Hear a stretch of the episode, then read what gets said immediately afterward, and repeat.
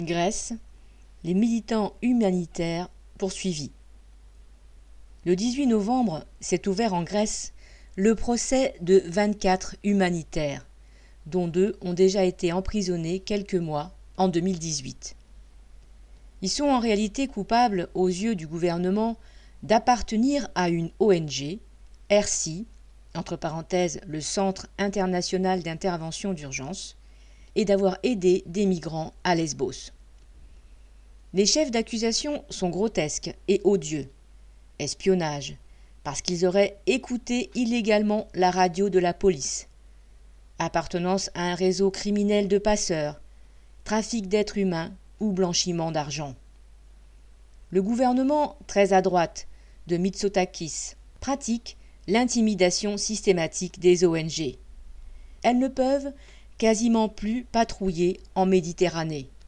Et 44 procédures ont été engagées contre leurs militants entre 2020 et 2021. Par ailleurs, ils revendiquent, entre guillemets, une politique migratoire dure mais juste, puisqu'il vient d'ouvrir dans plusieurs îles des centres d'hébergement de réfugiés, centres modernes mais totalement fermés. Bref, il peut se vanter d'être le bon élève de l'Europe, ou plutôt son fidèle garde-chiourme. Et c'est bien là la réalité. Aussi infâme que soit cette politique, c'est d'abord celle des gouvernements des pays européens. Selon un rapport du Parlement européen, la criminalisation de l'aide humanitaire s'accroît partout. 60 procédures de ce type sont recensées dans 13 pays européens.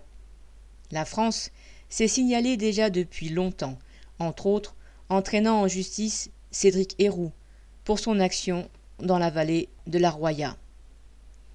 La politique criminelle des dirigeants européens conduit de la répression des humanitaires jusqu'aux dizaines de noyés de la Manche et aux milliers de disparus en Méditerranée.